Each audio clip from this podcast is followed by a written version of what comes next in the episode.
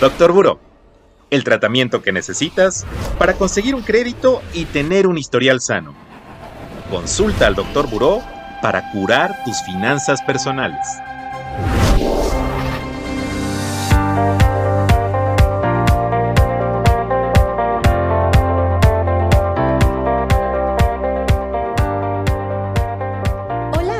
Amigos de Doctor Buró. Yo soy Demi Dueñas, Community Manager de Buró de Crédito, y el día de hoy tenemos de invitado a Daniel Urias. Ustedes lo conocen por su página Cultura Financiera, donde además de enseñarnos de finanzas personales, nos hace reír bastante.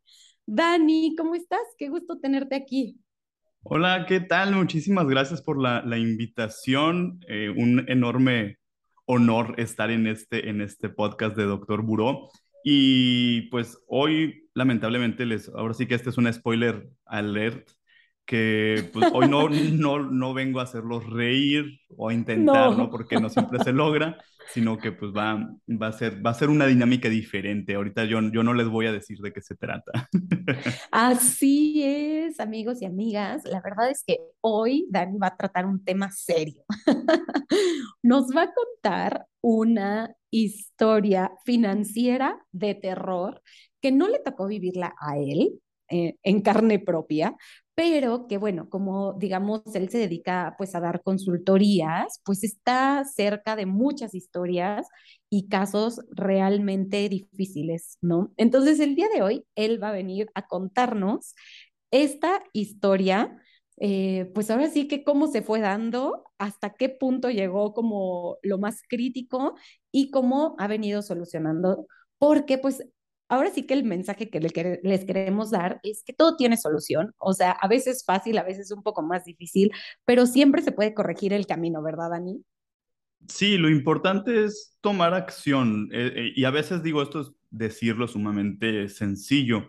Evidentemente, cuando estás dentro del problema, por más evidentes que parezcan las soluciones, y hablando de temas financieros, eh, desafortunadamente a veces las soluciones no son tan evidentes ni están tan a la mano para muchas personas, pero, eh, pero bueno, una vez que, que, encuentras el primer hilito para jalar y encontrar esta solución, bueno, el punto es, es ser constantes y tener también pues esta, esta decisión. Desafortunadamente también ocurre y creo que, que estos episodios van a, van a hacernos pensar mucho en el cómo manejamos nuestras finanzas personales, porque usualmente reaccionamos, buscamos hacer algo respecto a la administración financiera personal cuando ya estamos metidos en un problema. Es decir, nuestro, nuestro aprendizaje se da a través de resolver un problema y no porque queramos pues, tener mayor tranquilidad, alcanzar nuestras metas. Es decir, no sucede desde un lugar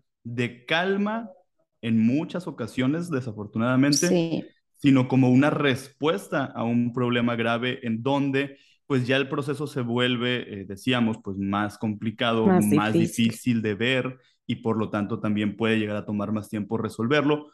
Sin embargo, siempre hay solución. Así es, me encantó, me encantó este, este final, siempre hay solución. Entonces, a ver, Dani, arráncate contándonos la historia.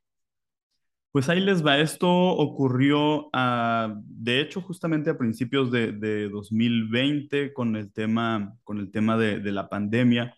Eh, me contacta una, una, persona para decirme que pues, quiere una, una, consultoría personal sobre el manejo de sus finanzas, específicamente por el problema de deudas. Y ya, ya acordamos, ya llega la sesión y resulta que esta persona y la historia es la siguiente se casa muy joven, 22, 23 años. Y entonces en los primeros meses, pues ya este, hay, hay un embarazo, nace una, una niña de, esa, de, ese matrimonio. Y en ese momento, cuando la niña va llegando al mundo, el esposo se queda sin trabajo. Ok. Y ahí, ahí es donde comienzan los problemas. Eh, resulta que pues él dice, oye, voy a emprender, tengo una súper buena idea, pero no tengo dinero. Entonces, ¿qué te parece? Le dice a ella, si sacamos dinero de tu tarjeta de crédito y eso lo voy usando para el emprendimiento que tengo en mente, ¿no? Primer bandera roja, ¿no? Sí, sí, sí, no, y primera bandera roja, digo, para quienes nos, nos están escuchando, el, el, dinero, el dinero a crédito cuesta y puede costar mucho dinero, pero si hay un dinero a crédito que cuesta más que, que, que, el, que muchos, cualquier otro, que cualquier otro es el de la disposición de efectivo con la tarjeta de crédito. Las tarjetas de crédito realmente no están hechas para disponer de efectivo, sino para utilizar el plástico, ¿no? Entonces, sí tienes posibilidad, pero pues evidentemente el costo de ese dinero, los intereses que te van a cobrar van a ser pues mayores a, que si utilizaras el pago directamente con tu, con tu plástico. Entonces, pues ya desde ahí, ¿no? Estaba teniendo ella acceso, punto número uno, teniendo acceso a un dinero prestado mucho más caro. Punto número dos, estaba cediendo el uso de ese dinero a un tercero Claro, ahí está la segunda bandera. Sí, sí, sí, es decir, y esto también es súper importante que lo tengamos presente. Cuando alguien me pide mi tarjeta de crédito, no les estoy prestando dinero como tal, estoy prestando mi nombre, estoy prestando mi, mi identidad prácticamente, mi prestigio, mi historial de crédito, y al final lo mismo, ¿no? Estoy prestando una, una herramienta financiera como una tarjeta de crédito que además va, a cobrar intereses. También digo, y esto es así un brevísimo paréntesis, yo he también tenido casos en donde alguien cobró el dinero de, de, un préstamo de una tarjeta de crédito, prestaron la tarjeta, le cobran, pero además le dice, oye, pero es que también es tanto de los intereses. Ah, no, pues enojadísimos, no, no, ¿cómo te atreves, miserable? Y tú no cobras los intereses, los intereses te los cobra el banco y, y así es. El grave problema es justamente que pues si te están pidiendo tu tarjeta, te están pidiendo que firmes como aval, te están pidiendo que solicites un préstamo bancario, pues esta persona probablemente la que lo está pidiendo no tiene mucha noción de cómo funciona el mundo del dinero prestado y entonces pues puede haber un montón de malentendidos y en el peor de los casos, y ahorita no voy a decir todavía cómo termina esta historia, seguramente muchos ya se lo imaginan, pero eh, pues viene definitivamente pues este estira y afloje de, oye, ¿y cuándo me vas a pagar? Porque a mí ya me está cobrando, ya me está eh, notificando el banco que me estoy atrasando. Claro, y al final del día también es poner en jaque la estabilidad de la familia, ¿no? O sea, porque digo, si, si no está entrando dinero por ningún lado, o sea, ni, ni para pagar la tarjeta, pues entonces empieza a haber problemas internos. Así es, y, y en, este, en este sentido, cuando estás en una situación de, de, de, falta de ingresos, debes detenerte para ver primero, o sea, cómo genero nuevos ingresos sin estar eh, abriendo un, un, hueco para que me implique más gastos o en este caso una deuda, ¿no? Digo, otro, otro error y que este en este caso era el, de, el del, del, supuesto emprendedor, es que pues era, oye, pues pásame una lana y ahí luego ya veo qué, qué, onda, cómo le hago para pagarte y voy a ver si funciona en un proyecto que tengo en mente. Yo no puedo solicitar dinero prestado, digo, y menos a, a, a un, a un ser querido para, para ver este, si pega algo, a ver si se me ocurre algo, necesito el dinero en la mano para inspirarme.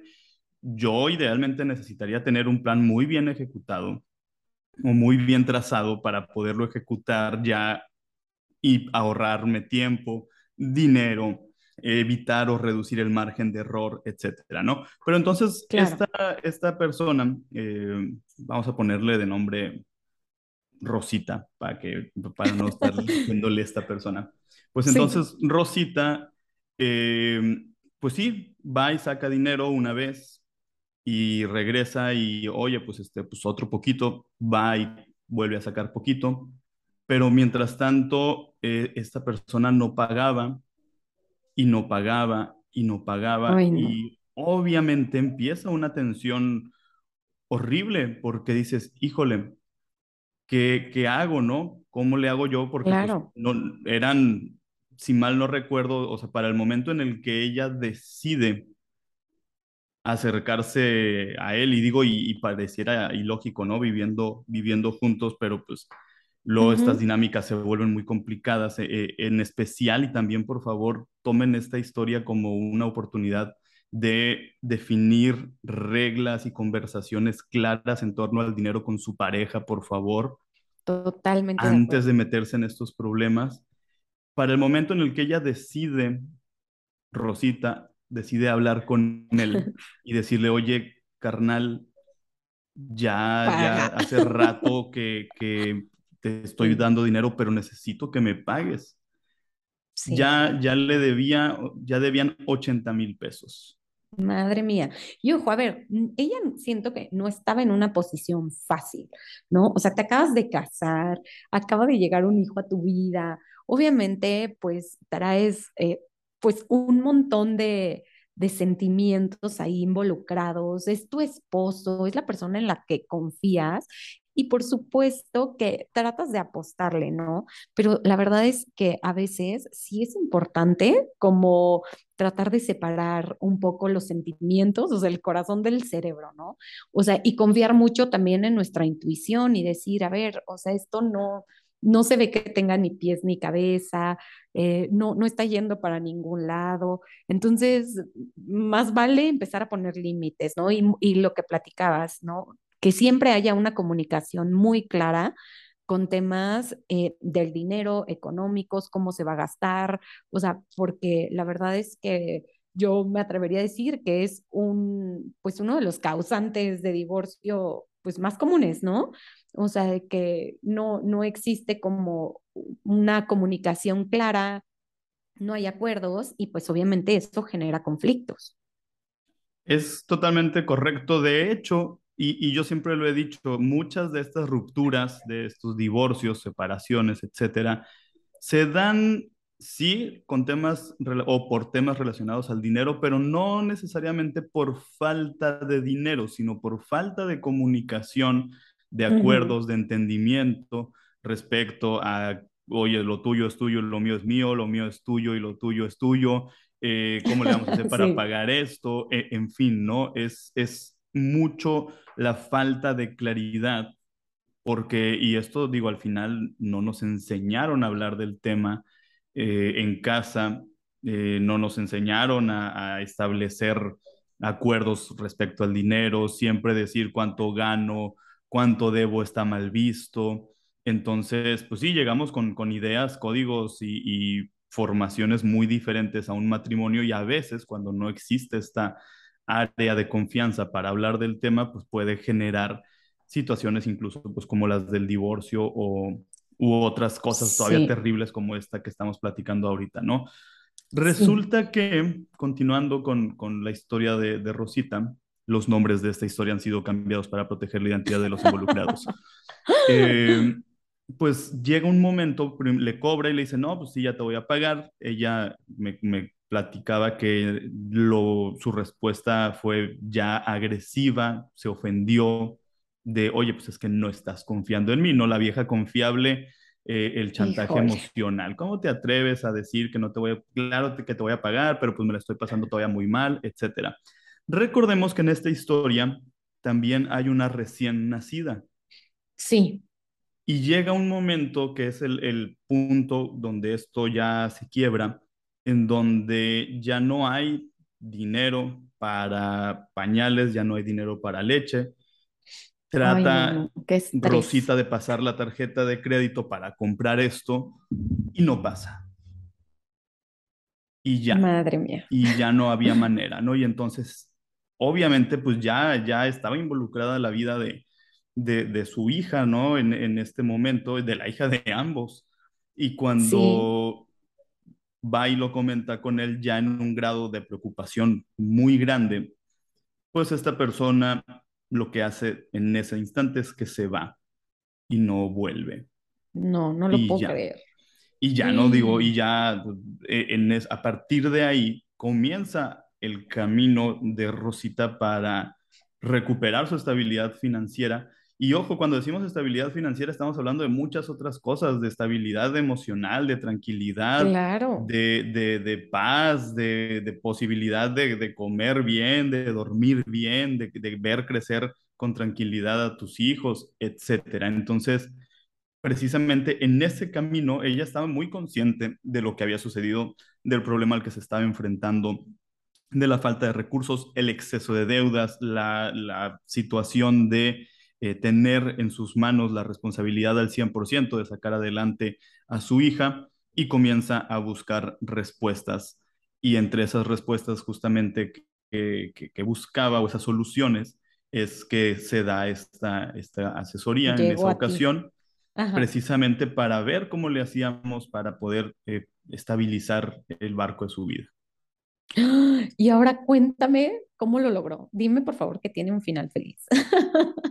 Pues mira, hasta donde yo me quedé, eh, ya logró poner en orden toda la parte de, de, sus deudas. Se hizo al final, aquí sí, la, la deuda era ya tan, tan, tan, tan grande. Y de hecho, después de la parte de, de, la tarjeta de crédito también hubo un préstamo personal en otra institución financiera, entonces ya la situación estaba completamente fuera, fuera de control.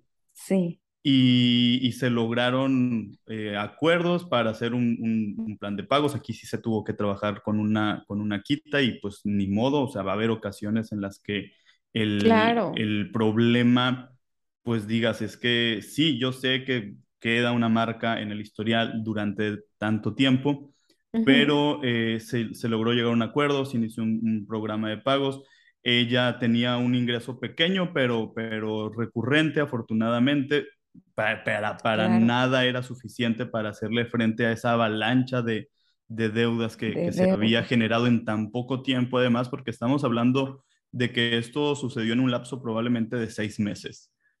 Entonces, no, em, sí. yo en, eh, hicimos primero toda esta parte de, de pues, qué alternativas había en su momento y en su caso, y, y, no siempre doy seguimiento, pero en su caso sí tuvimos una vuelta a los seis meses y pues ya había mucha tranquilidad porque ya se sabía cómo, cuándo se iba a pagar, ya se habían detenido las llamadas eh, que en muchos casos también hay que decirlo, llegan a ser eh, abusivas y, aterradoras llamadas de despachos de cobranza cuando no se comportan de forma ética. Eh, ya esto ya se había detenido, ya ella, tenía esta claridad, ok, pues ya sé hacia dónde voy, cuándo esto va a concluir.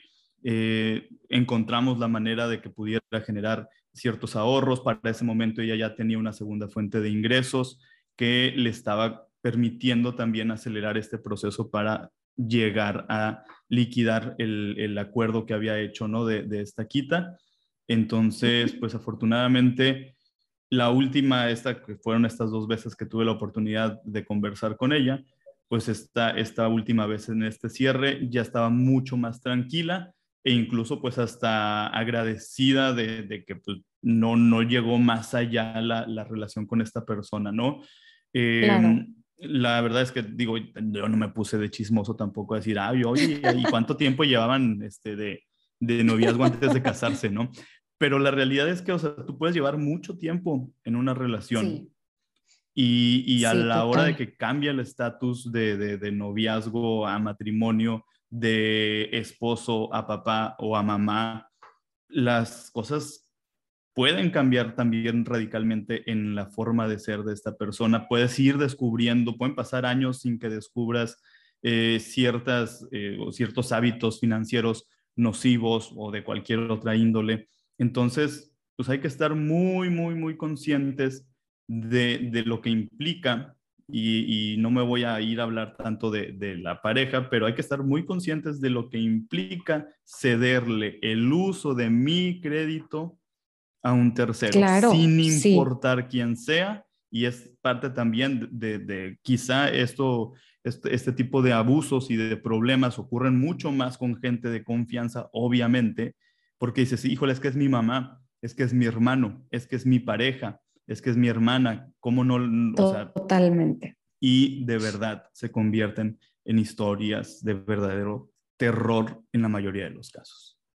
Sí, oye, y además eh, bueno, ahora sí que hacer énfasis en que no existe una varita mágica para solucionar estos problemas, ¿no? O sea, que requieren de constancia, requieren de paciencia y, tiempo, ¿no? Darle tiempo, este, pues para que esos pequeños pagos que te vayas haciendo mes con mes, a lo mejor a lo largo de un año ya se va a ver algo significativo, ¿no? O sea, no tirar la toalla. Sí, definitivamente la, constancia es la clave del, éxito. Yo estoy convencidísimo de eso. Eh, para cualquier meta financiera, incluso salir de deudas es una meta financiera que requiere constancia, que requiere eh, disposición para, para hacerlo. Y sí, definitivamente no importa qué tan pequeño sea el pago que puedo dar, siempre que sea recurrente, que sea constante y que yo tenga la virtud de la paciencia para poder eh, transitar por este, por este camino tan, tan complicado como es salir de una deuda fuera de control, lo voy a, lo voy a conseguir. Evidentemente siempre hay que eh, informarnos e insisto y, regreso a lo que comentábamos, eh, que a veces se nos cierra el mundo porque no tenemos información a la mano, porque no sabemos que podemos negociar con las instituciones financieras, porque desconocemos que hay una opción de hacer un plan de pagos. Eh, la parte de, una quita, siempre digo que no es lo ideal y para mí esa es la última, última, última de las opciones en caso de situaciones ya extremadamente complejas. La opción de refinanciar una deuda, de consolidar las tarjetas de crédito, de buscar una opción eh, que me cobre un interés menor. Muchas de estas alternativas se dan antes de caer en la parte más profunda de este agujero del endeudamiento sin control. Yo necesito tener el mejor historial crediticio que se pueda y justamente eh, a veces nos es difícil verlo, ¿no? Pero, insisto, eh, quien esté ahorita transitando por ese, por ese tenebroso valle de las sombras de las deudas sin control, aprovechando que estamos en, días de, hablar de cosas terroríficas. Em, pues de verdad van, a, van a, salir, pero encuentren, sí, o sea, seguro que hay sol, pero necesitan eh, sentarse a, a, definir una estrategia que les permita salir adelante y de verdad estoy muy, muy, muy consciente de lo complicado que es poder ser autocrítico, poder sentarme a ver mis, mis posibilidades cuando me están tocando la puerta, cuando hay que comprar comida, cuando muchas situaciones están ocurriendo al mismo tiempo, pero eh, de verdad espero que cada vez seamos menos las personas que tengamos que llegar a esos momentos tan críticos y que tengamos la claridad y sobre todo la información para poder tomar decisiones antes de caer en los problemas o que simple y sencillamente pues nuestro el manejo de nuestras finanzas personales sea de manera cotidiana con el objetivo de mantener nuestra tranquilidad y nuestra estabilidad y no meter el, el, plan de acción de, híjole, pues ya esto ya se descontroló, vamos a aprender ahorita cómo, cómo salir de esto. Que se vale y es necesario y es muy bueno al final, sí, por supuesto, pero eh, pues yo ahora sí que por un México con más personas que, que usen o, o, se administren adecuadamente de forma cotidiana, ¿no? Claro, Dani, pues no sabes cuánto te agradezco el haber participado en estos capítulos y por haber compartido con toda la comunidad de Doctor Buró esta historia. Estoy segura de que a mucha gente le resuena y va a ser muy útil para que puedan tomar acción y mejorar sus finanzas personales. Y espero que no sea la primera vez eh, y nos veamos muy pronto. Yo encantado de, regresar. Ustedes me dicen cuándo y aquí estoy.